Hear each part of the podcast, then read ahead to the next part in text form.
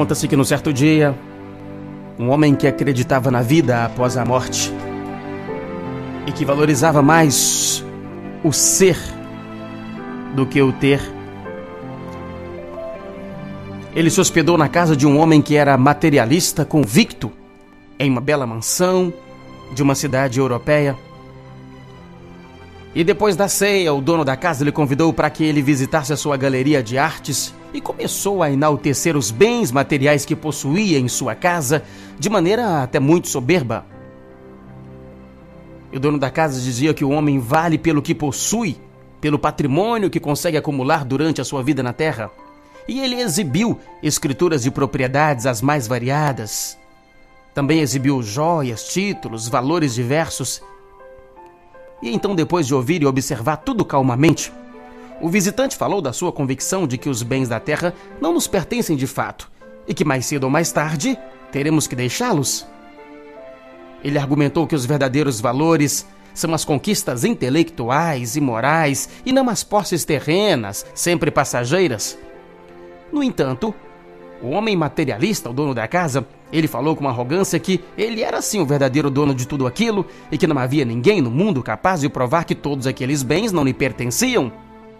E então, diante de tanta teimosia, o hóspede propôs-lhe um acordo dizendo: Bem, já que é assim, voltaremos então a nos falar sobre esse assunto daqui a 50 anos, tudo bem?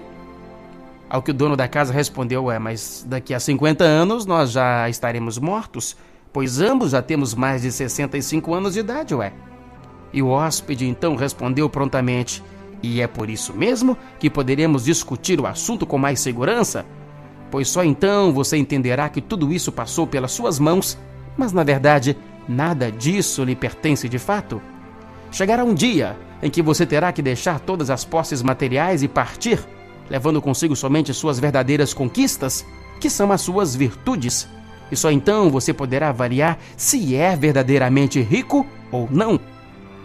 O homem materialista, o dono da casa, ele ficou contemplando as obras de artes ostentadas ali nas paredes da sua galeria e uma sombra de dúvida parou sobre o seu olhar, que antes estava tão seguro.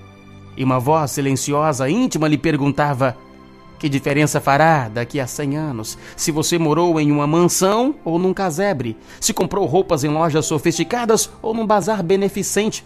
Se bebeu em taças de cristal ou numa concha de barro? Se comeu em pratos finos ou numa simples marmita? Que diferença fará se pisou em tapetes caros ou sobre o chão batido? Se teve grande reserva financeira ou viveu com um salário mínimo? Que diferença isso tudo fará daqui a 100 anos? Absolutamente nenhuma diferença. No entanto, o que você fizer do seu tempo na Terra e as suas escolhas farão muita diferença em sua vida, não só daqui a 100 anos, mas por toda a eternidade. Top Gospel.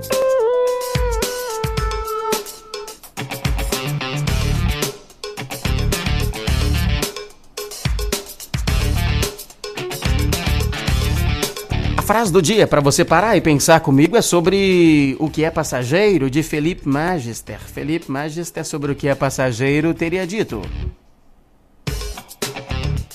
A vida do homem é curta e transitória, porque estes dedicam-se a maior parte de suas vidas àquilo que também é breve e passageiro.